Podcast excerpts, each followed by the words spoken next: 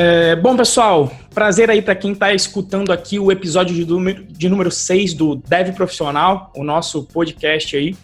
E o assunto de hoje, a gente vai falar por um assunto que também está muito em pauta ultimamente, que é o famoso trabalho remoto, né? Então a gente vai abordar com a nossa experiência de já ter trabalhado remotamente e a gente vai abordar aí prós, contras, características, etc, para quem está pensando em trabalhar desse modo ou até para quem já trabalha de repente é, pensar e se já passou por isso que a gente já passou aqui, enfim, trocar essas experiências, né?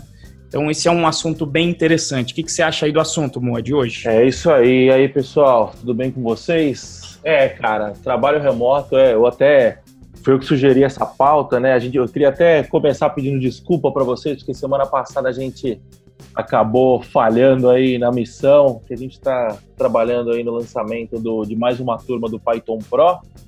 E, inclusive, matrículas abertas, a, procura está sendo grande. É, acho que esse, a gente está gravando esse, esse, episódio na terça, eu acho que ele vai ao ar na quarta, provavelmente, ou na quinta. É, enfim, as matrículas estarão abertas ainda.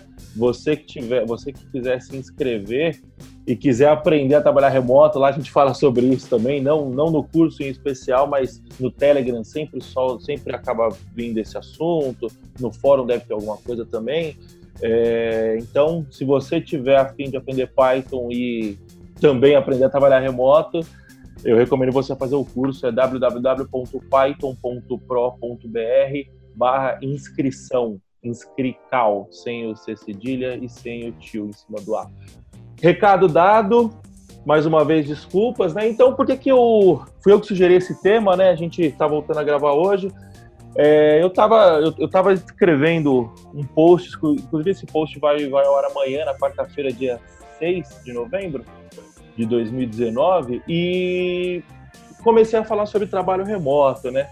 E, cara, isso é um assunto que me toca bastante. E aí eu falei, pô, e eu comecei a falar, só que os meus vídeos lá no meu canal, para quem, pra quem não, me, não me acompanha lá no canal Moacir Moda, basta jogar no YouTube aí que você vai me encontrar. É, os vídeos são mais curtos, né? Eu só tento dar uma ventilada nos, nos assuntos. Eu acho que aqui no podcast a gente consegue destrinchar melhor, né? Então eu falei, porra, falar aqui também, né? Sugeriu, o Renzo gostou. E, cara, trabalho remoto eu acho que é um negócio hoje que não é mais futuro, não é mais uma coisa do futuro, é uma coisa do presente, né? É, e, cara, assim, são inúmeras vantagens, são inúmeras desvantagens. Uh, você trabalha remoto, certo, Renzo, há um tempo já. É, quanto tempo você trabalha remoto? Como que está sendo a sua experiência remota? Eu acho que é legal a gente começar a contar um pouco da nossa experiência, né? Porque tem muita gente que é, nem tem ideia do que é trabalhar remoto. Isso, isso eu até escrevi no post. Isso é uma coisa comum na minha vida hoje em dia. É, na vida do Renzo é comum, na vida de muitos amigos meus, muitos amigos mesmo, isso é comum. Mas tem uma galera que não tem a mínima noção de como que é, que isso nem passa pela cabeça da pessoa, né? Por diversos motivos. E então acho que é legal a gente contar como que é antes, né? E depois começar a entregar, é, entrar aí um pouco mais nos, no, no da parada, né? Como que é a sua vida remota? Como que é a sua história com o remoto, Renzo? Fala um pouco aí pra gente. É, vou comentar, o Fábio até colocou uma pergunta aqui no ao vivo, né? Se tem como trabalhar remoto como júnior. Acho que a gente vai passar, de repente, a gente pode dar uma pincelada ali, não tinha exatamente na pauta, mas acho que pelos prós e os contras que a gente vai abordar, cada um pode, pode tirar suas conclusões sobre isso e de repente a gente até aborda essa pergunta ali já no final o, o Fábio, beleza? Bom, é, com relação ao remoto, né, na realidade, atualmente eu estou em um misto. Né, eu, eu, eu sou diretor de tecnologia na Prices e lá o combinado é que eu trabalho dois dias remotos. Eu, então, eu trabalho dois dias de casa, três dias eu, eu vou para a empresa ou para um fornecedor que a empresa tem. Né? Mas antes disso, eu trabalhei na Red Hat é, por dois anos e lá foi remoto completo. E foi uma experiência ali fantástica, porque a Red Hat é uma empresa que é, é remote first mesmo, até o processo seletivo foi completamente remoto, né? Eu não, por acaso, eu conhecia o Bruno Rocha, que trabalhava comigo pessoalmente, mas quem fez o processo seletivo, que foi basicamente tudo via empresa americana, são pessoas que eu não conheci pessoalmente ao vivo. Então foi um processo inteiro aí, aí do remoto, né? Eu acho que é um, um exercício de bastante aprendizado, até pelo que a gente vai abordar aqui, tem várias vantagens e desvantagens, mas inclusive exige várias mudanças de postura, né? Porque agora você está em casa, então é, a gente vai abordar alguma, algumas coisas nesse sentido, né? E agora, como é que fica o teu tempo da tua vida pessoal e profissional? Né? Como é que vai ser? Você vai utilizar o seu equipamento, o equipamento da empresa? Como é que vai acontecer esse tipo de trabalho? Então existem aí várias questões psicológicas e logísticas envolvidas na hora de você trabalhar com o remoto, né? Mas o, o fato é, né? O Moa falou do curso do, do, do, Python Pro, isso é até engraçado, que toda vez que agora, e fica a dica até se tiver alguém de empresa aí que faz contratação, toda vez que alguém vem e fala, pô, eu quero postar uma vaga, né? Eu já falo assim, olha, primeiro de tudo, cabe remoto? São duas perguntas que eu já falo. Já responda isso, coloque na vaga, porque senão vão perguntar para mim. Hum. Vale remoto ou não? Vale PJ ou não? Sempre coloque qual é o tipo de contratação e se ela precisa ser presencial ou remoto. E obviamente que tem uma galera grande procurando essa opção do remoto. É, pelas razões e pelos possivelmente pelos pontos positivos que a gente vai abordar aqui, mas principalmente quem nunca trabalhou remoto talvez não tenha noção dos pontos negativos que também existem e a gente tem que tomar cuidado. Você acha que faz sentido, amor? Faz total sentido, cara. E é, é, isso aí. Eu, eu acho que a gente vai entrar nesse um pouco mais no, no detalhe, né, do, dos pontos positivos e dos pontos negativos, né? É, mas eu acho que é legal contar um pouco da história, né? Eu não, eu não sei, assim, você, você mora em São José, é, São José dos Campos, interior de São Paulo, para quem estiver fora de São Paulo, né? É, eu moro em São Paulo, capital, eu moro na Zona Norte, e, e aqui em São Paulo é o seguinte: você. O polo tecnológico de São Paulo. Existe um polo tecnológico forte em São José, né? Eu imagino que deva ser a, a, da região aí deva ser o polo tecnológico, né? Acho que por causa do ITA, né? É, o Renzo pode falar melhor. Aqui em São Paulo, o polo tecnológico é na Zona Sul. É, acho que o polo, o polo enterprise, digamos assim, né? Nem não sei qual seria o termo. Cara, as empresas estão na Zona Sul. As empresas de tecnologia estão na Zona Sul. E é o seguinte, eu, eu até falei, né, eu comentei que eu estava escrevendo o post hoje de manhã, eu, eu contei um pouco dessa história lá, quem quiser saber mais, é, amanhã sai no meu blog, sai o vídeo também, semana que vem. Mas é o seguinte, cara, é, você mora na Zona Norte de São Paulo e você trabalha na Zona Sul, se você tiver de ônibus, é uma hora e meia para ir e uma hora e meia para vir. É, se você tiver de ônibus, você vai pegar ônibus, metrô, fatalmente, não sei, não sei se o Renzo já passou por isso, não sei se alguém que está assistindo aí a gente é, Sempre já passou disso. por isso. É, pela sensação de fazer baldeação na estação da Sé às seis e meia da tarde. Você já passou por isso, Renzo? Sempre fugi disso, cara. As poucas vezes que eu peguei metrô é quando eu morava no Rio e, e a única coisa bacana é que você não precisa se segurar em nada, né? Primeiro, para entrar, você tem que tá praticamente dando uma voadora no metrô para ver se cabe é você. Isso, Depois isso. que você tá dentro, você vai igual uma sardinha, você não precisa mais segurar. Né? É, é tão apertado que a galera te segura. É exatamente isso, cara. É, é um negócio assim absurdo. É, é, é uma questão de sobrevivência, cara. Vira, vira, um, vira uma selvageria. E, cara, eu entendo essas pessoas, sabe? Porque vira. É, é muita gente aglomerado. Você, você tem que entrar num espaço que caberia caberiam, sei lá, 30 pessoas, tem 300. É um negócio absurdo. E aí, cara, você, eu, eu no começo da minha carreira, eu é, era isso todo dia. E, e, assim, eu vejo amigos meus fazendo isso todo dia. Eu vejo pessoas que moram, e ainda eu nem moro num, numa puta região mais afastada. Tem, tem, gente que eu conheço que mora, sei lá, em Guaianazes, em, em Itacoaquecetuba.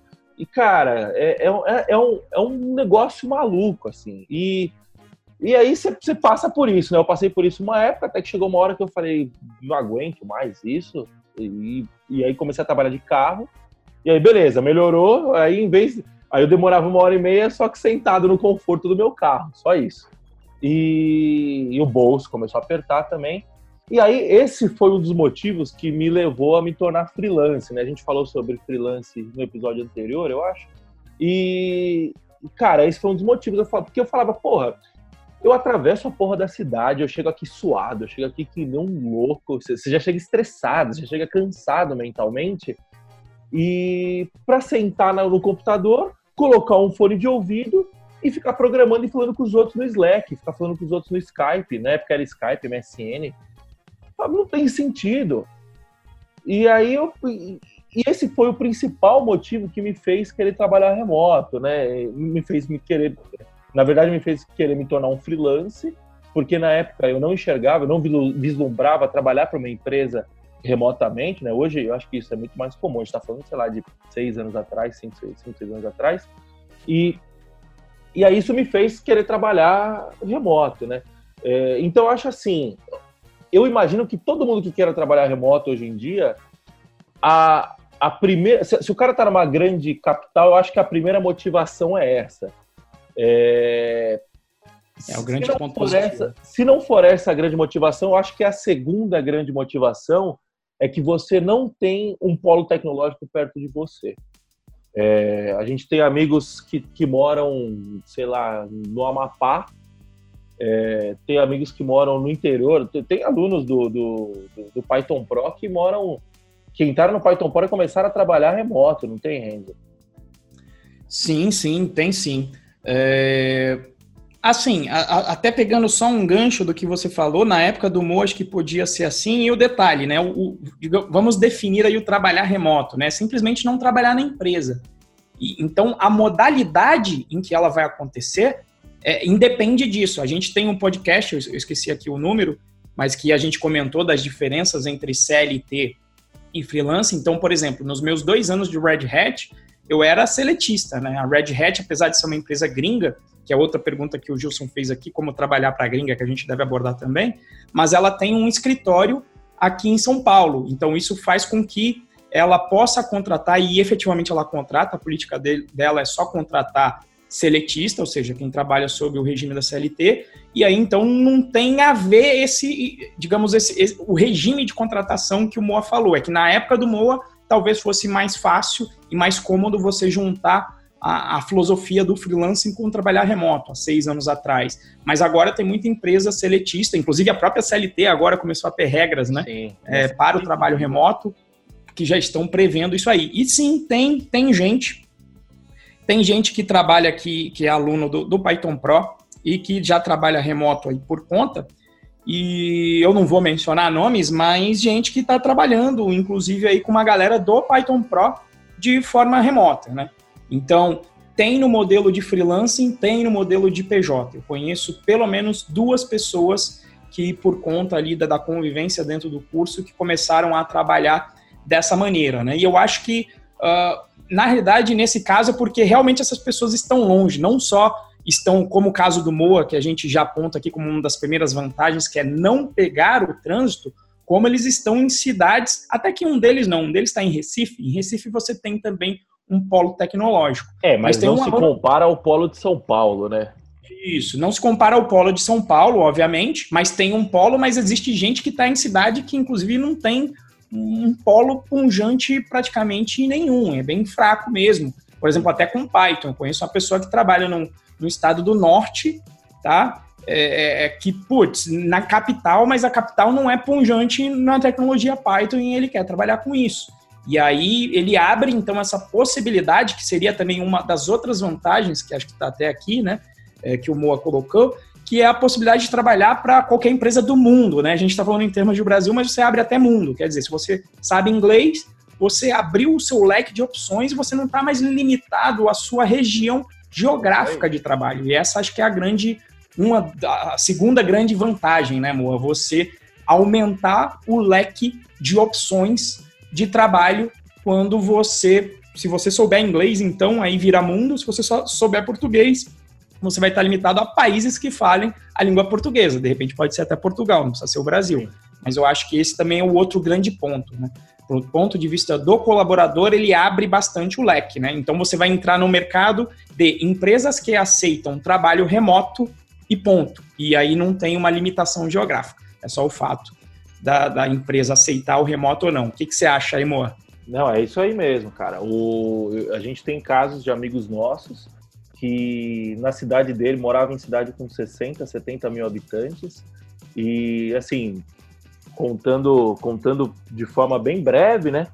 É, ele, ele tinha que viajar 100 quilômetros para ir trabalhar no primeiro emprego, num dos primeiros empregos dele como programador. Aí ele conseguiu negociar lá e falou assim: porra, deixa eu trabalhar na minha casa, né? Aí começou a trabalhar na casa dele, começou a funcionar. Aí ele falou: porra, já que eu tô trabalhando na minha casa para uma empresa que está a 100 quilômetros daqui, eu posso trabalhar para uma empresa de São Paulo que vai pagar melhor.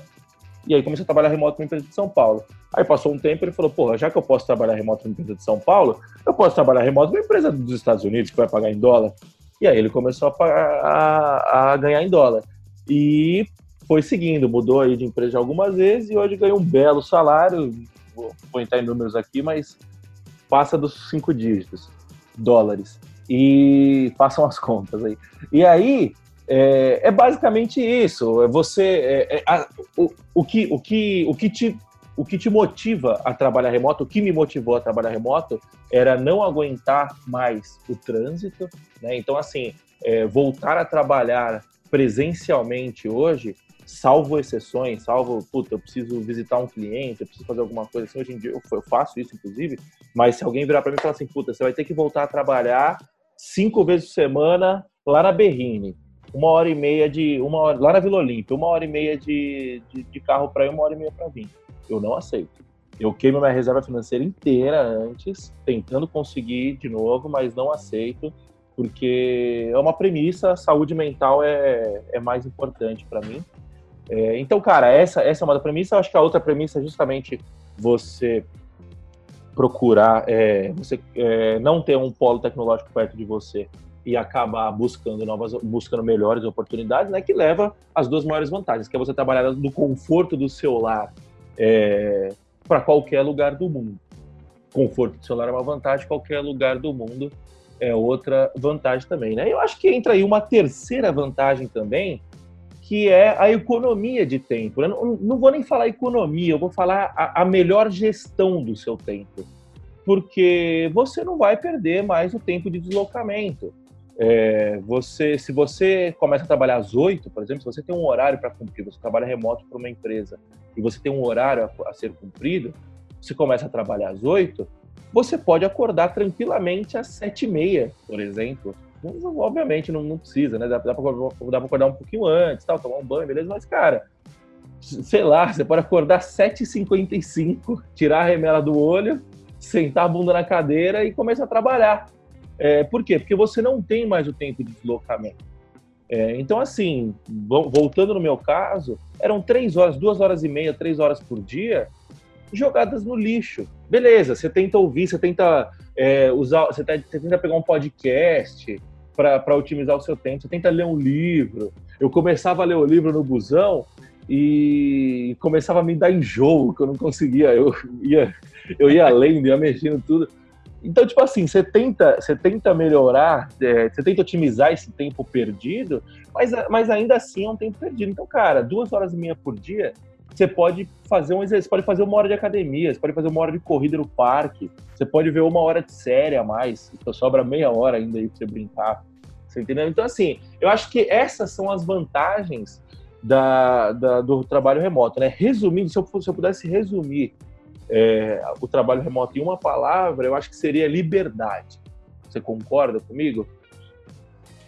Acho que eu, eu concordo, né? E essa, essa gestão do tempo, que eu acho que a gente até vai falar depois, e eu, e eu gosto muito dessa palavra, porque, em geral, para mim, quando você fala de liberdade, né? Sempre vem aquela coisa, né? Liberdade e responsabilidade. Total. quando a gente for falar um pouco das desvantagens. Mas uma outra vantagem também, além dessa gestão do tempo, que é importante, e isso pode ser bom ou pode ser ruim na gestão do tempo, a gente vai falar isso, a gente falou da parte boa, depois a gente vai falar da parte. A gestão ruim. ou a não gestão, né? Isso, a não gestão é complicada. É, e, e um outro aspecto também é que quando você tem um ambiente no escritório, principalmente porque, digamos aí que é, é praticamente um padrão, principalmente na área de TI, você ter esse modelo de escritório aberto, né, com baias em que todo mundo é, se enxerga, existe uma grande dificuldade nesse tipo de ambiente, que é o você entrar no chamado flow, quando você Sim. entra naquele estágio onde você vai resolver um problema, em geral de programação, que demanda uma atenção sua, e, e aí uma, uma analogia que eu gosto bastante desse estágio de, de, flow, que é o seguinte: você começa a trabalhar naquele problema e você entra naquele tipo de concentração, e isso é igual você pegar um monte de pratos, sabe aquele cara que gira os pratos e vários deles, ele vai girando os pratos? Você começa a girar esses vários pratos. Quando você está girando um monte, é quando você está resolvendo bastante o problema e você entrou no flow. E aí vem alguém e cutuca no teu ombro, ou alguém da outra baia que vê um vídeo no YouTube, sei lá, de gato,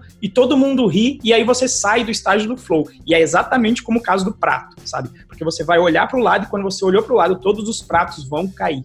E o que significa isso? Que para você voltar para o estágio onde você estava, você vai ter que começar a rodar cada um dos pratos de, novo. Né? Então, é, é, igual, ah, não, mas é só um minutinho. O problema é que esse um minutinho vai demorar 40 depois para voltar para o estágio que eu estava na resolução do problema. Então, como em casa você está sozinho, é mais fácil você se isolar no momento de resolver um problema que exija a você estar no estágio de flow. Então, essa para mim seria uma outra grande vantagem do trabalho remoto. O que, que você acha aí, Moa? Cara, é isso. E eu sou o tipo de cara. Eu, eu, era foda. O pessoal. Eu, tra... eu começava a trabalhar nas empresas e aí o a gente ia sair, beleza, ficava um mês lá trabalhando, tal, ah, vai ter um happy hour, eu saía pra tomar cerveja com os caras no happy hour, aí o pessoal conversava comigo e falava assim, pô, mas se a gente fina pra caralho, mas você fica, você não conversa durante o dia, você não, você coloca o seu fone de ouvido lá e não fala com ninguém, pô, a gente achou que você era mó, mó, mó trouxa, você é legal, tal. Por quê? Porque era justamente isso, eu, eu, eu, eu não, eu, eu gosto de, eu gosto muito de bater papo, então, se eu começar a bater papo, ferrou. E é justamente isso. Quando você entra no flow, quando você começa, quando você, você fica meio que hipnotizado, né? Você não percebe a hora passando. Por quê? Porque você está completamente imerso naquele problema. E você estando imerso nesse problema, é o que você falou, o custo, de, o custo da desatenção, ele é muito caro. E o custo é, é tipo você acender um, um, fogão a lenha, né? A analogia do prato é perfeita, eu acho que outra analogia que caberia seria você acender um fogão a lenha. Você demora para acender a lenha. A lenha demora para chegar na, na, capacidade térmica máxima dela, né? É, e aí, se você jogar um, um, balde de água fria, quando chega alguém e cutuca o seu ouvido, é você jogar um balde em cima da lenha do carvão pegando fogo. O que vai acontecer? Vai ter que esperar secar, vai ter que ir lá, acender de novo. É difícil pra cacete. Então, eu acho assim, você trabalhando é, e assim, isso, isso, você consegue conquistar isso também numa empresa. É, é bem difícil você conseguir uma sala isolada só para você, né, hoje em dia. Mas eu acho que você trabalhando em casa é muito mais fácil, desde que as pessoas que morem com você saibam que você é um, que você está trabalhando, né? A gente vai falar um pouquinho disso mais para frente, né? Bom, você acha que tem mais alguma vantagem aí de. de... Eu, eu, eu, só vejo vantagem em trabalhar remoto, né? Você, você enxerga mais alguma? Cara, de vantagem eu acho que essas são as principais. Eu veria até uma outra, né? Que a gente nem colocou aqui na pauta, mas é, justamente aqui, quando vem o vídeo, você pensa em outros, em outros pontos, né? É, é, com essa gestão do tempo, por exemplo, eu tenho família. Cara, é, tô aqui, o meu filho menor tá aqui meu, vai ter um dia, sei lá, que ele vai decidir começar a andar, né? E você tá em casa, você consegue aproveitar esse tipo de coisa, atender um pouco melhor a sua família. Então, eu colocaria ainda com outro aspecto esse fato, né, de você conseguir fazer um pouco dessa gestão para para fazer esse tipo para fazer esse tipo de gestão do tipo, olha, eu vou tirar esse tempo aqui agora e vou, sei lá, vou ver o meu filho andar, ou até mesmo tem aquele dia, sei lá, vou até falar aqui, não sei se o Moa já passou por isso, Chega aquela segunda-feira, você deu aquela manguaçada danada no final de semana. Porra, você vai para a empresa, meu irmão, só o corpo tá lá, a alma não. Então você tá lá porque tem que estar tá lá naquele, loca naquele local, naquele horário. Então de repente você tá em casa e fala, cara, não, olha, acabei de almoçar, tô no estágio aqui que o sono tá demais, a pressão baixou. Não vai rolar se você estiver longe ali, não, vou tirar um cochilo. Tem até empresa que tem aí a sua redinha, etc., mas não, não é a maioria. Em casa você fala, cara, vou, vou, vou fazer o famoso power nap, que inclusive eu ouvi a primeira vez do Bruno Rocha, que está aí com a gente aí ouvindo também, que é um cara que trabalha remoto na Red Hat. Então vou, vou dar aqui um power nap, vou tirar um cochilo de 20, 30 minutos para eu acordar e estar tá pronto para trabalhar. Eu colocaria esses, esse fator aí de gestão de tempo como um, um, um ponto positivo aí. Outro é, eu ponto. acho que o Power Nap, eu, eu os meus clientes não estejam me ouvindo, mas eu sou mestre no Power Nap. E que é isso, cara, é justamente isso. Você tem, quando você tem gestão do seu tempo, quando você está gerindo o seu tempo, você não tem ninguém. Porque assim, ah, gente, aqui é mil maravilhas, você pode vir trabalhar de bermuda, ninguém vai olhar o seu horário, ninguém vai medir. Beleza, isso pode acontecer? Pode. Mas é difícil, porque a mentalidade média brasileira é de é paternalista, é de, de tomar conta. É, tanto, tanto o supervisor quanto o supervisionado, né? Eu acho que existe essa, essa, essa cultura, né? Então, cara, você, você estando na sua casa, você estando no seu isolado de outras pessoas, né? Aí é você por você, porque aí você que vai ter que fazer a conta, beleza. Eu tô de ressaca, eu não vou conseguir trabalhar agora, mas à noite eu vou ter que trabalhar. E aí, à noite eu vou ter que trabalhar eu vou fazer o quê? É, não tem essa. Se você vai para casa, se você vai você tá de ressaca, você vai estar tá lá 8 horas da manhã, você vai dar aquela enrolada, aí vai tomar um café, e não sei o quê, não vai fazer porra nenhuma. Aí vai dar 5 horas da tarde, você vai embora. E aí, você, se alguém virar e falar assim, não, mas eu tava aqui. Você entendeu? Começa a se misturar isso. Hoje em dia tá mudando um pouco, mas eu acho que vai demorar ainda para implantar de fato. Né? Mas eu acho, eu acho que é, é mais ou menos isso, né? Bom, você vê alguma. Você quer falar alguma coisa? É, eu acho que o Gilson colocou uma pergunta que a gente até não colocou na pauta, mas que eu acho que é interessante e tem a ver com o que você está falando, que é como que é o relacionamento com a supervisão do remoto, né? Então é assim, é, hoje em dia eu já vi muita empresa que fala, não, o que importa é o resultado, né? O que importa é o resultado. E aí, muitas vezes, é um desafio também para a gestão, né? Por quê? Porque, uhum. como o Moa falou, agora você não está lá com um cara para supervisionar o tempo dele, porque o cara está em casa. Mas é assim, de toda forma, o, o, o, cara que realmente, a empresa que acredita no resultado, ela pode fazer uma experiência. E assim, em código, eu acho que ainda é mais tranquilo para um gerente que entenda um pouco de tecnologia, porque, cara, você tem aí o controlador de versão, você tem um planejamento qualquer que seja a sua forma de desenvolvimento, você deve ter um mínimo de planejamento. Pode ser Kanban, pode ser Sprint, etc. Então, você vai contabilizar a produtividade e o quanto aquelas entregas do seu desenvolvedor está gerando de valor. Então, uhum. se isso está sendo gerado em casa ou não, me parece que é indiferente, e o Mo até separou depois ali um artigo, não sei se ele vai mencionar aqui ou no vídeo dele, que fala que as pessoas tendem a ser mais produtivas, e eu acho que a razão é a razão do flow que a gente mencionou ali. Então, assim, é mais uma questão do supervisor se adaptar e encontrar as maneiras de extrair métricas dos trabalho, do trabalho do seu time poder cobrar ou não, mas a cobrança é a mesma. E assim, no remoto, o, o meu chefe, que era americano, é, o, é, era da mesma forma, olha, está acontecendo alguma coisa aqui, vamos conversar, vamos bater um papo e resolver. Então, então seria nesse aspecto aí em termos de relacionamento. Faz sentido, Moa? Como é que é aí com, com seus clientes? Cara? Faz, faz sentido. Ó, hoje Hoje a Codivance nós somos em seis e todos remotos, todos remotos. É... Tem gente de Juiz de Fora, tem gente do Rio de Janeiro, tem gente aqui em São Paulo. Tem o Ronaldo que trabalha comigo, ele mora no bairro do lado aqui e só que é remoto, cada um na sua casa.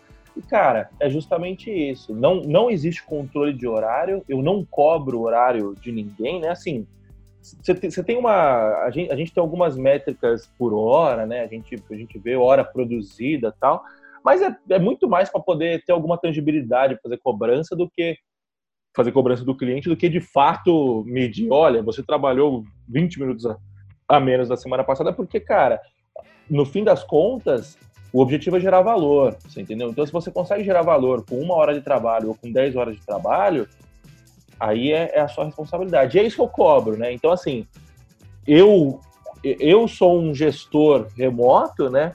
O Renzo também é um gestor remoto. E é isso.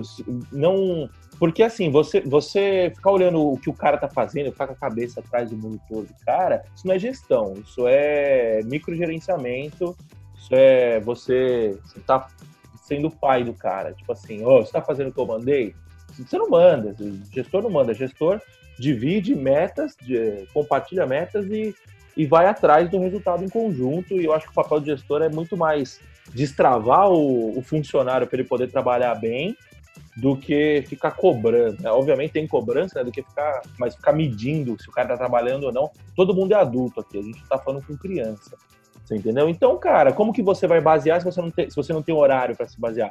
É métrica, é entrega, é resultado, é a quantidade de card que moveu do, do to-do pro IP, do IP pro QA, você entendeu? É, no fim das contas, é não digo nem volume de resultado, acaba se traduzindo em volume em algum momento, mas, cara, é, é volume de valor gerado, vamos colocar assim, né?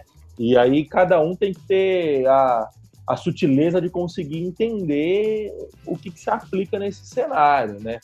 É, só que eu acho que esse é um, dos, é um dos problemas que muitas e muitas e muitas, a grandíssima maioria das empresas, não conseguem trabalhar remoto hoje em dia. Que é o quê? A primeira de todas é que a gente.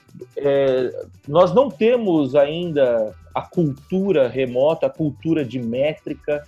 É, eu não sei, eu não sei o quanto que vocês aí no chat têm essa noção, é, quem não trabalha com remoto, a sensação que eu tenho é que gestão no Brasil, principalmente para pequenas e médias empresas, é um negócio totalmente freestyle. É, o, o, cara, porque o cara não é gestor, o cara não foi formado para ser gestor. Geralmente é um, é um cara que opera bem e um cara que faz o operacional bem, alguém vai lá, pega o cara e fala assim, mano, você tá fazendo operacional bem, você vai supervisionar a galera agora. E aí o cara começa a aprender na marra. E aí o cara começa a dividir o trabalho dele entre, entre fazer operacional e fazer gestão. Aí ele fala assim, puta, eu preciso preencher planilha, mas eu preciso trabalhar. E aí o cara, é, como se trabalhar, como se preencher planilha não fosse trabalhar, né? E aí o cara deixa isso para noite e tal. E, e aí o que acontece? Eu não acho que a gestão seja feita de uma forma totalmente eficiente aqui no Brasil. E eu acho que isso é uma das coisas que acaba atrapalhando a cultura. Você acha que faz sentido, Renzo? Cara, eu, eu acho que faz sentido sim, né? E, e é um fator até a, a se considerar, né? E eu, eu acho que eu até coloquei ali, eu acho que como você colocou, eu vou, eu vou até já pensar para a gente passar também para os pontos, para as desvantagens, né? Que até agora a gente só falou bem, vamos, vamos passar um pouquinho para as desvantagens também. É, então é o seguinte, pegando essa questão de cultura, uma coisa que eu observo é que é bem notável a diferença da empresa que está preparada já para o remoto e funciona para o remoto, como era no Red Hat, até o processo seletivo foi, foi, foi remoto. Então, por exemplo, você vai ter uma reunião, e essa é a desvantagem que eu vejo, você vai ter uma reunião, as reuniões sempre são marcadas e colocadas na plataforma, por quê? Porque existem pessoas remotas e elas têm que estar cientes que aquela reunião vai acontecer. E a sala de reunião que existe dentro do próprio escritório já tem o aparato necessário para que aquela reunião seja transmitida. Então você tem ali o Blue Jeans para conseguir transmitir, você tem um aparelho ali de hardware com uma câmera mostrando a, a, a, sala em que as pessoas estão presentes. Então já é feito pensando no remoto. E uma Mas dificuldade que eu. Fazer uma pergunta? Pode, Como pode. o pessoal fazia? O pessoal, eles. Era. O pessoal ficava cada um na sua máquina ou sentava todo mundo na sala e quem estava remoto estava na sua máquina? o pessoal que por e era engraçado, né? Porque lá são tinha um escritório, mas que tipo a galera só ia uma vez por semana e ia até para fazer um social, que é o que a gente vai até comentar ali depois, ia mais para fazer um social e ver a galera, mas quem estava no escritório ia lá para a sala e quem não estava, estava em casa, etc, fazia do seu computador tranquilamente, né? E inclusive isso era bacana porque, por exemplo, como é que uma empresa como a Red Hat, que eu acho que estava em torno aí, não sei se 5 mil ou 6 mil funcionários, ia fazer uma reunião com 6 mil funcionários se eles estão espalhados pelo mundo inteiro? Então, acarretava que até pela política de abertura da empresa, você tinha uma reunião em que o CEO ia falar para 6 mil pessoas dentro da plataforma.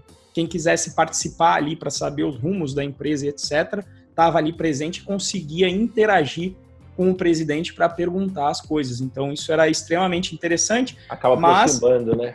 Isso, acaba aproximando, quebrando aí um pouco da, da hierarquia, porque imagina você, pô, tá aqui. Não vou nem falar do Brasil, porque a gente tá no mesmo continente, mas tem um cara indiano que tá lá em, puta, na Ásia, né? Mas tá vendo lá o presidente, ali no caso americano, falando e, e colocando as diretrizes para o futuro, diretrizes orçamentárias, etc. Né? Agora, um lado negativo é, é, quando justamente tem as empresas em que vão, elas são empresas tradicionais e elas vão ainda para o remoto. Então tem essa dificuldade aí que o, que o Gilson bem colocou, que é como é que vai ser essa nova gestão baseada em métrica, e aí eu enxergo muito do que o Moa falou, às vezes é a gestão freestyle, que era na base da, da chicotada e do microgerenciamento, e agora o cara não tem mais essas ferramentas é, para ele utilizar. Ele vai ter que utilizar um tipo de gestão diferente em que ele vai ter que confiar mais, não só confiar, mas também definir as, as métricas para poder retirar o resultado e entender se aquele colaborador está produzindo a contento ou não. Então, esse é um ponto. E também tem essa transição, para mim, do, da política da empresa em si. Quando ela não começou remoto e ela vai implementar, tem essa, ela tem que gastar uma energia, porque, por exemplo, antes para fazer uma reunião, se marcava, entrava numa sala qualquer e estava tudo certo. Agora a sala precisa. É, levantava assim, ô pessoal, tem reunião isso. agora às duas. É isso mesmo. E aí não precisa estar tá preparado nada, né, amor? Tipo, você entrou na sala, tem cadeira lá, tá tudo certo. Agora não, precisa ter uma conexão com a internet, precisa ter um hardware para transmitir aquela reunião e um outro aspecto é o aspecto político, em que você percebe que, obviamente, pelo contato entre as pessoas ser mais fácil no presencial, e obviamente que o contato social ele é muito importante para a ascensão da sua carreira, muitas vezes você vê nesse tipo de empresa que eu, que eu chamo de híbrida, você vê que as pessoas que trabalham no local às vezes tendem a evoluir na carreira é, de uma maneira mais rápida que as outras. Então isso já denota que o, sistema de métricas não está não tá funcionando tão bem, né? Você ainda tem ali aquela preferência para quem está trabalhando localmente. Faz sentido, amor? Faz, faz. É, é, E essa é uma parte difícil de você lidar, né? Porque é, é inerente do ser humano. Não, não, não vou nem falar. Você, você usou o termo política, eu acho que eu acho que eu usaria o termo diplomacia. É, é inerente do ser humano fazer aquele social. É, é, a gente bate nisso aqui todo dia. O soft skill ele é tão ou mais importante que o hard skill. E isso é soft skill. E, e, e realmente essa é uma das desvantagens do trabalho remoto, que você é, não consegue, é, você você perde, né? Você você fazer uma, um social online é, dá para fazer. É, eu já tive clientes de, dos Estados Unidos que eu nunca tive contato presencial e assim a gente tinha um relacionamento. Eu tentava manter esse relacionamento não somente a trabalho, né? Então, tipo, porra, aquela aquela aquele papozinho, aquele bate-papo, jogar papo fora, cinco minutos antes da, da, da reunião, cinco minutos depois da reunião. Eu acho que isso é importante porque nós somos seres humanos, nós não somos máquinas, né? E isso é, é esse essa interação social que alimenta a nossa alma, né? Como, como, seres humanos. Então, acaba caindo no que você falou. Você está num, você tá isolado no, no seu quarto, no seu, no seu escritório, é um contra quando a gente está falando de empresas híbridas e eu, eu, não, eu não sei como que é a Red Hat, né? Mas eu acho que não existem empresas pelo menos empresas em que, em que essa diplomacia passa, é, seja, seja decisiva na hora de você ascender na sua carreira, é, empresas que não são híbridas. Tipo assim, as empresas que eu conheço que, que, que são 100% remotas são empresas pequenas, de no máximo, vai, 100 funcionários. 100 nem sei. É, às, vezes, às vezes a cúpula está num lugar, enfim. É, é um contra, né? Como tudo na vida, existe um trade-off. É, eu acho que o, o, nosso papel como. Ainda assim, esse trade-off não, não faz sentido pagar esse trade-off para mim. Eu, eu, aceito perder, isso eu, Moacir, né? Eu aceito perder esse trade-off da interação é, em detrimento de poder ter controle do meu dia a dia, ter mais controle do meu dia a dia do que se eu tivesse tendo que atravessar a cidade, né? É, mas eu acho que isso é uma reflexão de cada um. O lance da interação social, por exemplo, cara, eu, eu, eu fico. Eu acordo, eu moro sozinho, eu começo a trabalhar, é, eu paro de almoçar, eu, eu paro para almoçar, eu vou, esquento minha comida e fico vendo TV. Os primeiros seres humanos que eu vejo no meu dia são é sete horas da noite quando eu vou treinar. É, e, cara, tem dia que eu não vou treinar, você, fica estranho, porque você passa um dia inteiro sem ver ninguém, cara. É, você acorda, não vê ninguém, e vai dormir, não vê ninguém. Então, assim, um dos cuidados que a gente tem que tomar quando a gente está fazendo, quando a gente está começando no trabalho remoto, é justamente esse. Você tem que ter, é, você tem que se forçar a interagir socialmente, né? Você tem que procurar atividades em que você interaja socialmente, porque senão, imagina, um cara que é casado, ele só vai ver a mulher dele o, e os filhos o tempo todo. E assim, obviamente que isso é ótimo, mas tudo que é em excesso é ruim. É, imagina, você, você vai sentar para jantar com a sua mulher, você não tem o que falar com ela, porque não, não tem, você não tem o, o puta, o que aconteceu hoje no trabalho lá tal, porque beleza, vai acontecer alguma coisa, mas não é a mesma coisa, entendeu? Então, assim, cara, procura, é, faz uma hora extra aí com alguém, vai tomar cervejinha no fim de, é, numa quinta-feira, vai treinar, vai jogar uma bola, acha a sua atividade aí que seja um hobby, eu acho que é legal, acho que é, é bastante proveitoso unir o hobby à, à interação social, mas esse é um dos poréns, porque, é, querendo ou não, quatro horas da tarde para para aquele cafezinho, e aí faz cinco minutinhos lá na Copa. Isso não tem quando você está remoto, né? Você fica refém disso. Você acha que faz sentido? Você sente essa, essa falta de ver gente? É, eu, eu, apesar que também, eu, eu, apesar que você também é filho único, né, amor? Eu, eu não sei se os filhos únicos têm uma certa facilidade de ficar sozinho, porque já estão acostumados a ficar sozinhos desde sempre. É, é. Mas assim, é... sinto, eu, obviamente. Eu adoro, eu adoro ficar sozinho. Só que eu também adoro gente. Isso. São as duas coisas, né? Então você perde um pouco dessa interação social e na empresa, né? O Moa falou o papo do cafezinho, né? Você acaba perdendo aquela famosa rádio peão, que é importante Isso. ali na empresa. e, e, assim, em termos de interação social, conectando até com a pergunta que foi feita, eu acho que foi, não foi pelo Gilson, foi feita aqui antes. Depois eu, eu vejo até quem foi a pessoa que perguntou aqui, que achava que é só o, se o júnior poderia fazer um trabalho remoto. Eu acho que ele pode. Só que qual que é a questão? Como é, existe uma barreira maior, pedir ajuda, agora não basta você olhar para o lado e cutucar alguém. Você tem que chamar a pessoa, saber se ela está presente, fazer um setup de um hangout, como eu, eu e o Moa fizemos aqui agora. Então rola um esforço maior, né? E aí é o, é, o, é o, diferente do flow, né? E às vezes a pessoa realmente está lá no flow dela, do remoto, que ela curte, você vai tirar alguém desse estado. Então, o, o esforço de você pedir ajuda, que também conta, de certa forma, como interação social, e em particular para mim, das mais importantes, que é para o teu aprendizado, ele fica com uma barreira maior. E aí, o que, que eu estou acostumado? Em geral, o cara júnior, ele é mais novo, e, em geral, ele é extrovertido. Eu estou usando um estereótipo, às vezes não é isso, mas esse é o padrão aí. E aí ele fica um pouco com medo de perguntar as coisas. Então, pode ser que o processo iniba... Ele é introvertido um ou extrovertido?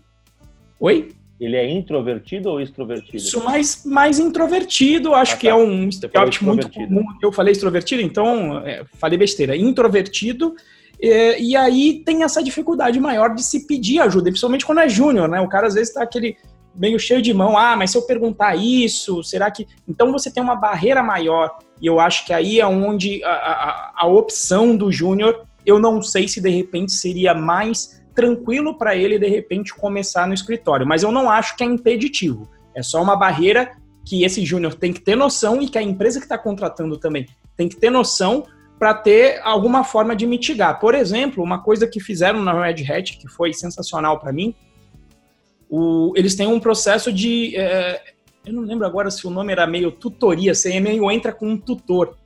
Né? Então, uma pessoa para você ir, que no meu caso foi inclusive o Bruno Rocha, que tinha entrado três meses antes de mim.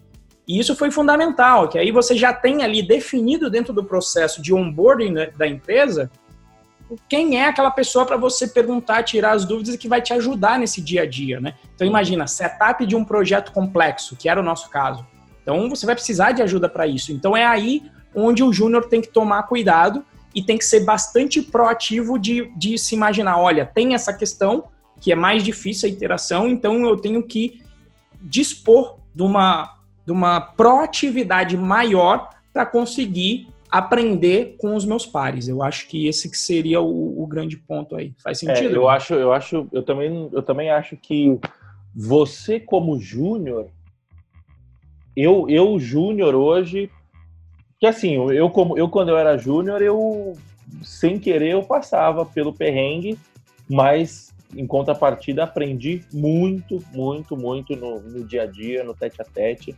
Eu acho que o tete a tete para o aprendizado é muito importante. E esse tete a tete ele pode ocorrer é, remoto, mas ele fica um negócio. É, é preciso definir processos para isso, né? Eu acho, eu acho que o grande. Já, já trazendo aqui o link para para nossa um dos nossos dos nossos itens da pauta que era como trabalhar remoto é, as características pessoais necessárias eu acho que uma delas é a, a disciplina e a autogestão, né? Então, é, que eu acho que esse é outro problema da nossa cultura. A gente, via de regra, não, nós não somos disciplinados. É, nós não, não, não nos ensinam a ser disciplinados. É, e eu acho que isso é um, é um problema, porque, cara, você é júnior, você precisa de ajuda, você tem que ter, você não pode ter a pressão hierárquica, vamos colocar assim, de pedir ajuda, porque já rola aquele negócio, né? Você fala assim, puta, o cara tá lá trabalhando, eu vou lá atrapalhar ele e tal, não sei o quê. No presencial já rola isso. Você imagina no online. É, e, e, só que ao mesmo tempo, o cara pode, o, o, o, o sênior, né? Vamos colocar que seja o sênior que está ajudando, ele tem que ter o, ele também não pode simplesmente parar o que ele está fazendo a qualquer momento e ajudar. Tem um bom senso aí no meio. E como que você chega nesse limiar, né? Cara, eu acho que é conversando, conversando e definindo processos. Não definir processo de sentar, escrever e tal, não sei o quê, mas alguma coisa tipo assim, um processo que eu uso bastante. É... Quando eu estou trabalhando, é Telegram. Quando eu estou trabalhando, quando eu tô em Flow, é Telegram desligado, WhatsApp desligado e assim, beleza, o Telegram apitou, eu olho aqui na notificação do celular. É, via de regra, eu não respondo. E aí eu volto e respondo quando eu, eu dei minha pausa. E aí, obviamente, eu também não posso ser um trouxa de virar e falar assim, não, entrei em flow 9 horas da manhã, o cara me mandou mensagem 9 e meia, é um assunto, ele tá pedindo alguma ajuda, alguma coisa, eu vou responder ele 6 horas da tarde. Você entendeu? Porque aí eu já ferrei o trabalho dele com o dia do cara. Então, assim, bom senso, né? É, é, é foda se resumir isso a bom senso, mas não tem muito o que dizer. É, mas eu acho que a disciplina. Oi? Eu acho que até a definição, eu também já tinha um sisteminha do gênero, ó, de, de, de 11 ao meio-dia eu vou estar disposto para ajudar Total. as pessoas. Eu, eu já vi gente que define assim, ó, de 11 a meio-dia eu vou ver aqui nesse grupo, do, sei lá, do Slack, quem tiver com dúvida, eu vou ajudar nesse momento. Então, se você tem dúvida, porque aí a pessoa chega ali 9 da manhã, eu falo, pô, dá para fazer uma gestão. Se a pessoa está com muita dúvida, tenta fazer um outro trabalho que não esteja com dúvida naquele momento, e aí 11 horas você vai você vai ajudar as pessoas. Aí é legal que você determinou um tempo, então você consegue ficar no flow, mas você tem o tempo disponível, né? Porque é o que você falou, não pode ser um cuzão de, ah, não, agora vou desligar tudo sempre e nunca vou falar com ninguém. Vou estar no flow todo momento, né? Uhum. É, é, é, justamente esse trade-off, né? E, e assim, e, e, a questão é, quando, quando a gente está presencial, existem pressões sociais que seguram o nosso ímpeto de ser um cuzão. Quando nós estamos remotos, essas pressões não existem, né? Porque é, do mesmo jeito que o cara não veio e não cutucou o seu ombro, o que o, o mandar uma mensagem no Telegram é, cutuca, é a cutucada do ombro, né? E, e, você pode ignorar isso. Você não pode ignorar alguém cutucando o seu ombro no, no dia a dia, né? Eu, eu Apesar que, tem o esquema do fone, né? Então, Quando... muitas vezes eu já não trabalhei de fone desligado. Você mete o fone que assim, ó, pessoal do chat, essa, essa é uma boa dica. Você, quando você não quiser que alguém não enche o seu saco, mas você quer ouvir o burburinho, tem alguém falando alguma coisa, fala, puta, eu preciso pegar rádio peão e tal. Você mete o fone e não põe música, não põe nada. Aí alguém vai falar assim, ô Moacir, e você mete o louco, não responde. Você entendeu? Por quê? Que aí você, o cara, alguém vai virar e falar assim, não, ele tá ouvindo música tal. Aí se for muito importante mesmo, aí o cara vai levantar e vai cutucar o seu ombro. Se não for importante, o cara vai falar assim, puta, depois eu falo. E essa é uma boa forma de, de você mitigar aí o que, que de você fazer o, o, a triagem do que, que é bom e do que é ruim, né? Mas enfim, dicas à parte, eu acho que outras, é, eu acho que beleza, disciplina e autogestão é uma é uma característica, né? Eu acho que o desenvolvimento de hábito, isso, isso é algo muito pessoal, mas eu acho que faz sentido, né? Porque quando a gente trabalha presencialmente, querendo ou não, a gente desenvolve hábitos. É, muitas vezes hábitos impostos por outras pessoas, mas a gente desenvolve. Então, por exemplo, quando você trabalha, quando você trabalha presencialmente, dificilmente você vai sair para almoçar às 5 horas da tarde. Por quê? Porque geralmente você almoça com outras pessoas. Então aí o pessoal se junta meio de meio. Ô pessoal, tô vindo almoçar. Você vai, você vai, você vai? Puta, eu vou. Então você, você desenvolveu um hábito. Entre meio-dia e uma, e uma e meia você vai sair para almoçar. É... Puta, você pode entrar a hora que você quiser. Beleza, você pode entrar a hora que você quiser, mas você não vai entrar três horas da tarde. Você entendeu? Salvo exceções. Por quê? Porque geralmente o horário comercial é o horário que está todo mundo ali disponível, é o horário que você consegue conversar com as pessoas. Então, você querendo ou não, beleza, eu posso entrar. Eu não, eu não tenho aquele negócio Caxias de entrar às 8 horas em ponto, beleza, você não precisa ter isso. Mas você tem um range ali que o pessoal costuma chegar, tipo das 8 às 10, das 9 às 11, e aí beleza, é mais um hábito. Então, assim, quando você vem para o remoto, você perde essa supervisão, entre aspas, e aí você corre um sério risco. Eu já, acho que todo mundo que já que começou a trabalhar remoto já caiu nisso alguma vez de começar a trabalhar, de, de, chegar um momento que você não está trabalhando nada durante o dia e você está trabalhando até 3 horas da manhã. No, no... E aí, cara, beleza. Pode ser que isso sirva para você, mas na minha opinião, via de regra não funciona, porque às vezes pode funcionar para você, mas pode não funcionar para o resto do time, você perde janela de comunicação. Entendeu? Então, assim, eu acho que desenvolver hábito é muito importante. Então, por exemplo, eu só começo a trabalhar depois que eu tomar um banho. Entendeu? Beleza, eu posso ter tomado um banho de dormir. Eu preciso tomar um banho de manhã, por quê? Porque é o banho que me acorda, eu preciso, tomar, preciso passar um café, eu preciso comer um negócio. Entendeu? Então, assim, é, eu acho que é, o hábito, acima de tudo, não, não para o trabalho remoto em si, mas para o seu desenvolvimento pessoal, eu acho que o hábito é importante porque ele, ele, ele ajuda você a, a fazer as coisas que muitas vezes você não quer fazer, que muitas vezes você depende de humor, fazer tal. Então, por exemplo, cara, hoje em dia precisa lavar louça. Lavar louça é um bagulho chato pra caralho, mas eu vou lá e lavo. Por quê? Porque eu tenho um hábito que eu sempre lavo louça antes de treinar. Você entendeu? Então, isso deixa mais isso deixa menos difícil o processo, né? É um exemplo besta, mas eu acho que cabe. Tipo, puta, às vezes você não tá afim de começar a trabalhar, mas você tá começando a trabalhar, porra, desenvolve uma rotina de manhã que você vai começar a trabalhar, você vai começar a trabalhar bem mais fácil. Faz sentido esse lance de rotina para você?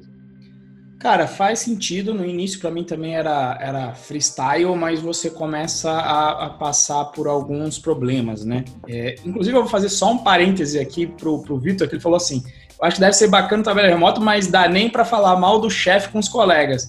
Bicho, a Rádio Peão vai também pelo aquele grupo do Telegram só com a galerinha, filho. Eu tenho certeza que os caras da Codivans têm um grupo sem eu.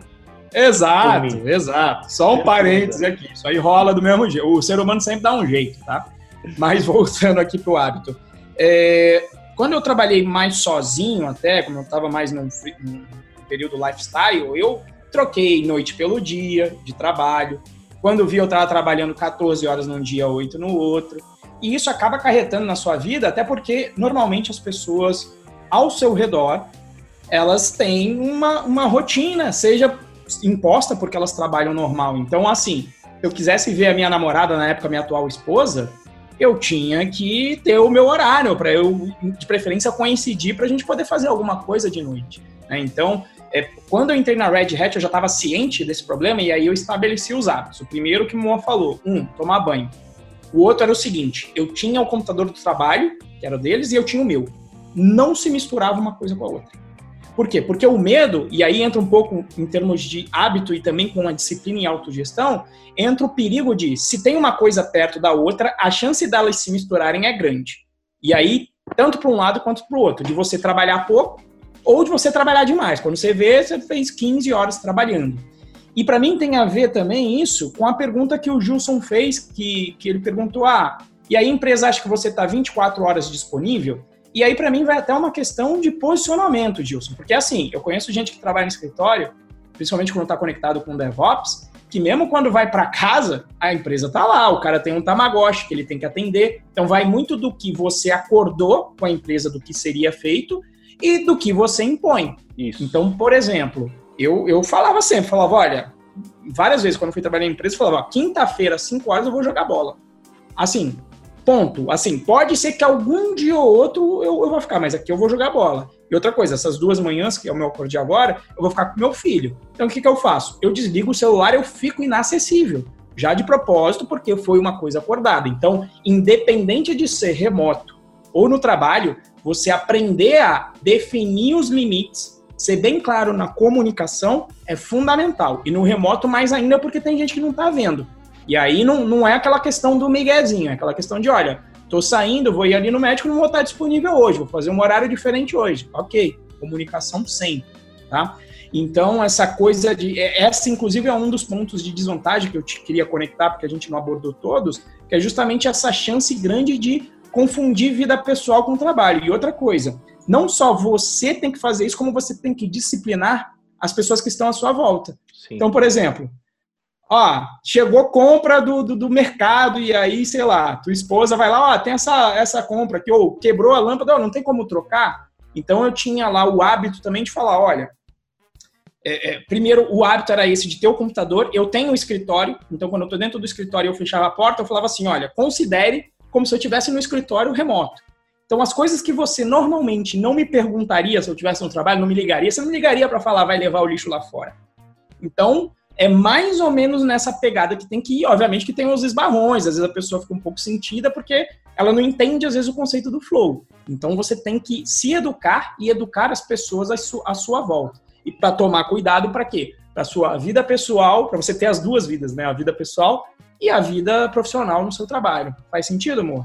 Faz, faz total sentido. É o lance que você falou. Você tem que educar o, o Alface, nosso grande amigo Alface entrou aí e comentou alinhamento de expectativas. É isso aí. Você tem que alinhar suas é expectativas com o seu contratante, você tem que alinhar suas expectativas com as pessoas ao seu redor, com a sua família, é, alinhar suas expectativas com você mesmo. Eu acho que é, que é, que é bastante importante entender, tipo assim, cara, não vou trabalhar 14 horas, tem que parar. Eu, é, eu, eu se deixar, eu trabalho 14 horas. E aí, o que, que e, e, e sabe o que é foda? Que são 14 horas geralmente improdutivas.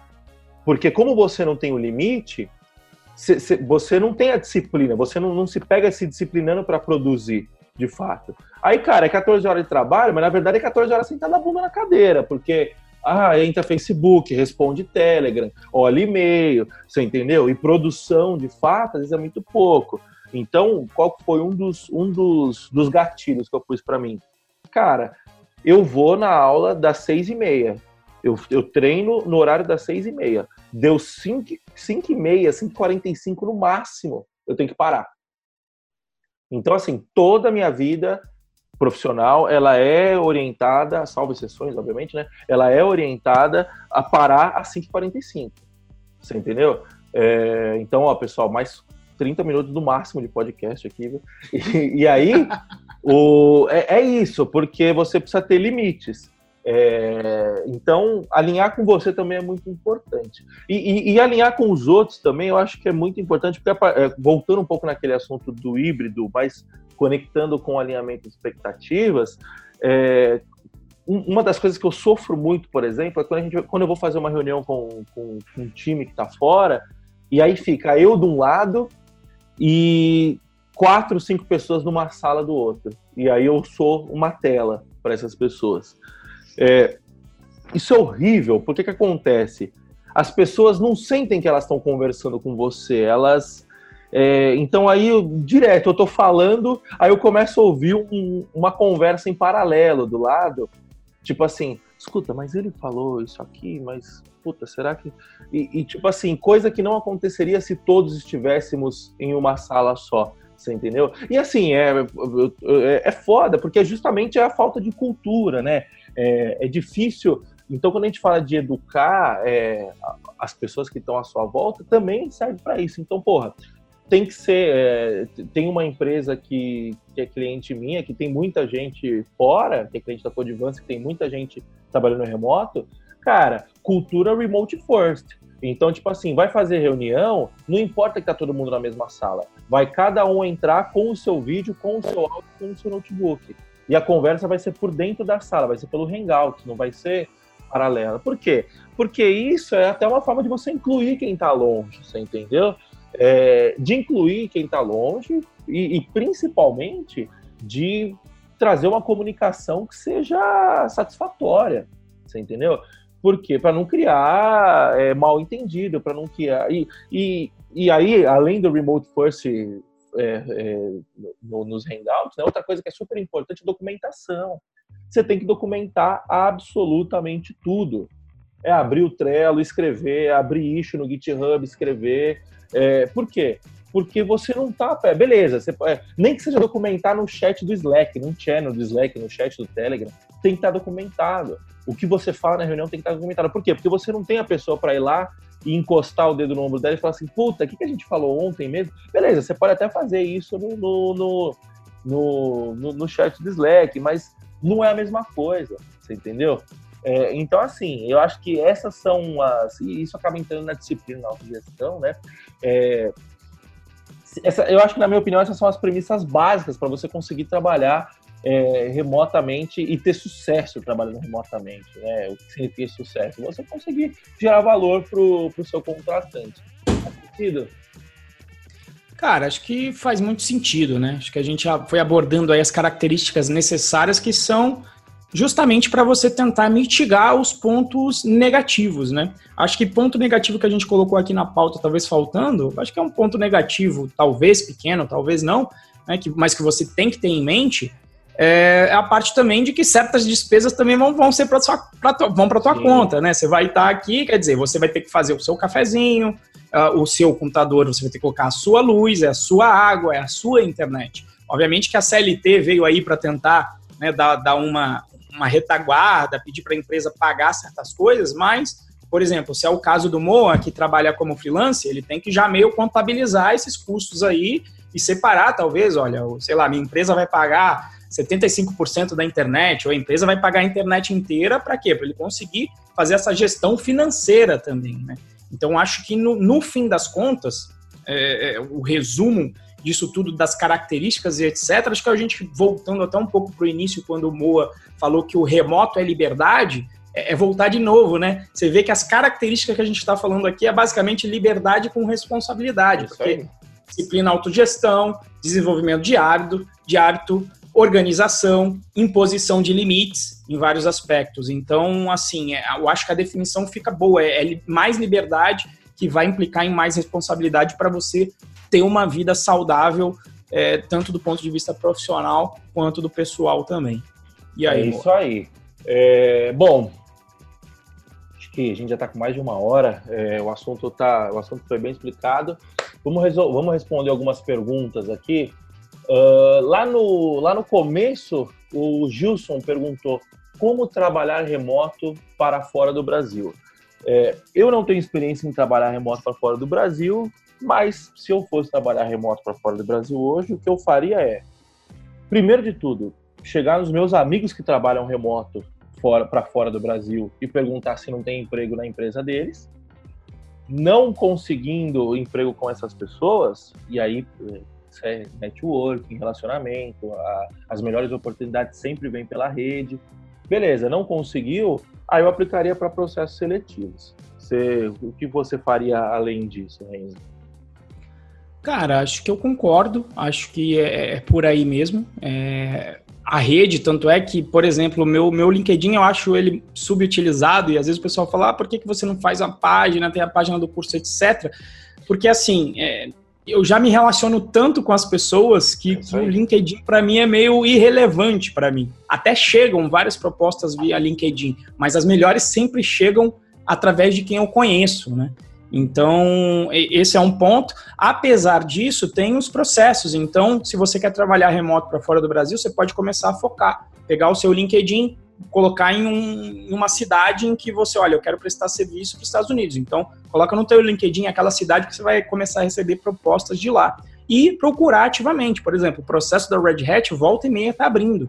E tem uma página de, de, de vagas abertas dentro da Red Hat. Então, essa seria um campo. Ou até ver as empresas, tem um episódio também que a gente conversou do, do remoto, que a gente falou das empresas que intermediam também esse processo, como uma TopTal, uma Byres Dev da vida, entre outras. Então seria aí um, um outro foco de, de, de, procurar. Tem mais algum ponto aí, Moa? Não, eu acho, eu acho que é isso mesmo, cara. E aplicar, né? E momento jabá, lá no Python Pro a gente tem um módulo também de entrevista técnica para gringa, né? Quem, quem tiver interesse, Exato. quem não for do Python Pro e tiver interesse aí, matrículas estão abertas. É, segunda pergunta, uh, o Lênio, eletricista, perguntou: Você, Renzo, boa tarde. Você divide horários do dia dentro do horário de trabalho para resolver coisas diferentes? Exemplo, de manhã desenvolve, à tarde verifica outras coisas. E aí, Renzo? Cara, eu costumo fazer isso até de ler, porque o, o, ser humano ele tem uma dificuldade de troca de contexto. Então é o que o Moacir falou. Quando você está vendo muito e-mail, tem a troca de contexto, você não está entrando no flow, no flow. Então, normalmente o que eu faço é separar um horário de dia, principalmente quando eu estou desacelerando, tipo, ó, vou entrar no horário do almoço. Então, ali antes do horário do almoço, eu vou pegar meia hora só para responder e-mail, porque é aquela coisa que não necessita de uma energia grande. Então, eu costumo, eu, eu costumo separar o meu tempo, tento fazer minha, minha corrida, apesar que essa semana está meio complicada, tento fazer minha corrida de manhã, fazer as coisas mais importantes ali na manhã, porque eu funciono, e no horário ali do almoço responder e-mail.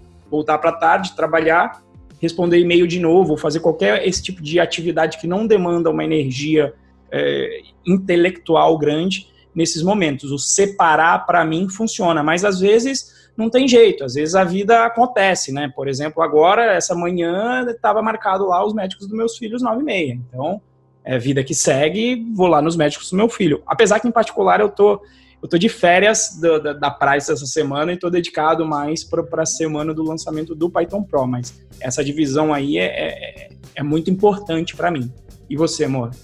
É, eu também, eu gosto de... Isso é um assunto que me interessa muito, né? A gente entender é, entender o, o quão eu posso ser, o quanto eu posso ser produtivo, né? O meu limite, os horários que eu sou mais, que eu sou menos produtivo. E cara, o que, o que funciona para mim é o seguinte: eu gosto de acordar muito cedo, é, eu gosto de ler, eu, eu, gosto de ter uma rotina antes de começar a trabalhar de fato, então eu, eu tomo um café, eu ouço um podcast, eu leio e tal. E aí, cara, a parte da manhã, exceto quando precisa, por exemplo, a gente está fazendo o lançamento agora essa semana da, da, da, das, da nova turma do Python Pro, e aí, cara, tá rodando campanha de, de, de anúncio e tal, então todo dia de manhã você tem que ir lá, dar uma olhada, fazer o batimento dos números e tal. Então aí com isso não tem como fugir. Mas geralmente eu gosto de separar amanhã para atividade criativa. Então, cara, codar, é, até fazer esse podcast, por exemplo, eu acho que até seria melhor na parte da manhã, porque muitas vezes a gente chega assim, três, a gente costuma gravar esse horário mais ou menos, depende do dia, mas geralmente na parte da tarde. E, cara, às vezes a gente tá cansado pra cacete tal, já foi mais de meio dia de trabalho. Então, assim, atividades criativas, no geral, eu gosto de fazer de manhã. É, codar é uma delas. E na parte da tarde eu gosto de resolver coisa mais burocrática. Então, puta, precisa fazer reunião de follow-up, precisa fazer. precisa responder e-mail, precisa pagar conta, esse tipo de coisa. Aí eu faço na parte da tarde. Quando começa a, a apertar muito, aí eu vou para minha power nap. Maravilha. Tem uma aqui do Gilson, mas eu acho que já é para puxar até para o final. Na verdade, é spoiler, né? O, o Gilson perguntou sobre como, o que, que, seria definido como júnior, etc. Mas essa é uma pergunta que a gente já tem, é, já fizeram antes e é um assunto do, do, se eu não me engano, a gente deve fazer talvez aí no próximo podcast, né, amor? Que é o Sim. famoso júnior, pleno e sênior. Como é que é definido isso? O que, que define? A gente vai, vai discutir para depois. E eu acho que o valor também, ele perguntou como é que se mede o valor de um dev, tem um. Eu acho que o primeiro do Dev Pro a gente tentou falar um pouco disso, né? Do, do que, que é o Dev Pro Sim. e tentar. Acho que a precificação, a gente teve um episódio que a gente falou de precificação que fala muito sobre o valor também, Gilson. Depois, de repente, a gente pode te mandar o link aí para isso. Beleza? Que a gente já está aqui com uma hora e 15, 15. de é live. Eu acho que a gente está chegando aqui, caminhando já para o final. Vamos, vamos arrematar aí, amor? Vamos arrematar. Então, pessoal, bom, recomendações, a gente não preparou nada, mas eu tenho um livro de cabeça aqui muito bom, que é o Trabalho Quatro Horas por Semana, do Tim Ferriss. É, esse foi um dos livros que abriu minha mente, que me fez é, querer trabalhar como freelance, querer trabalhar remoto. Eu acho que vale muito a pena. Ele é um livro bastante focado em produtividade, em fazer mais com menos. Eu acho que deveria, esse livro deveria ser leitura obrigatória nas escolas. É, você tem alguma indicação? É, esse daí é um muito bom, que inclusive fala dessa troca de contexto. E como a gente falou muito de disciplina e hábito, eu recomendaria também o livro O Poder do Hábito, muito que ele também. aborda cientificamente aí como é que o hábito se instala e como é que, sabendo o mecanismo de, de criação de um hábito, como é que também você pode, de repente, alterar aquele hábito para alguma coisa mais produtiva, seria um outro livro que eu recomendaria aí com relação a esse assunto. Bom, então Estamos, ficam aí as recomendações do, dos livros. Mais uma vez, lembrando, as matrículas do Python Pro estão abertas. Venham nos prestigiar, venham participar dessa comunidade maravilhosa que a gente está formando aí, que o Renzo está formando. Eu só sou mais um Reles ajudante aí dele. E é isso. Tá querendo pessoal. confete, tá querendo confete, rapaz. É isso aí, pessoal. Muito obrigado. Eu gostei muito do formato de live. É, foi a primeira. Inclusive, é, quem estiver ouvindo aí depois do podcast, por favor, ou que ou estiver assistindo a gravação no YouTube, por favor, deixe seu comentário, fala se você gostou ou não. É, a gente está a gente tá aprendendo. Foi a primeira vez, a gente fez no susto isso daqui. Eu gostei, eu achei bastante legal a interação de outras pessoas aí, de vocês no chat, dá um gás absurdo pra gente. Eu acho que torna o papo muito mais legal, não fica simplesmente eu e o Renzo aqui falando para as paredes, né, como, né, como a gente grava para a câmera. Então, deixa aí sua opinião, deixa sua sugestão de comentário.